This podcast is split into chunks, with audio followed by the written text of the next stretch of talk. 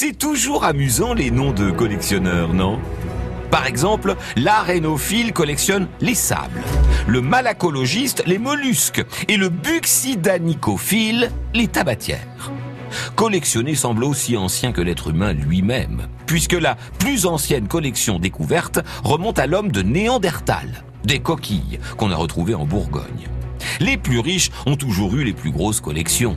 Dès l'Antiquité, ils les exposent chez eux, moitié par passion, moitié par envie de se la raconter. Celles des palais de la Renaissance sont souvent à l'origine de nos musées d'aujourd'hui.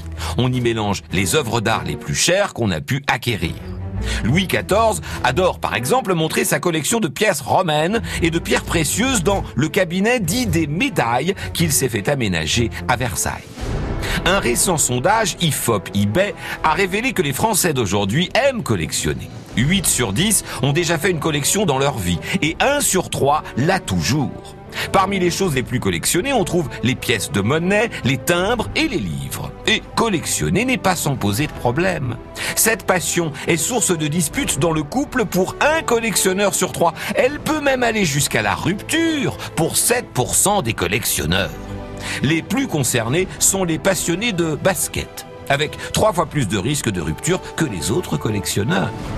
Aussi longtemps qu'il y aura des hommes, il y aura des collections et des engueulades de collections. On n'arrête pas l'histoire.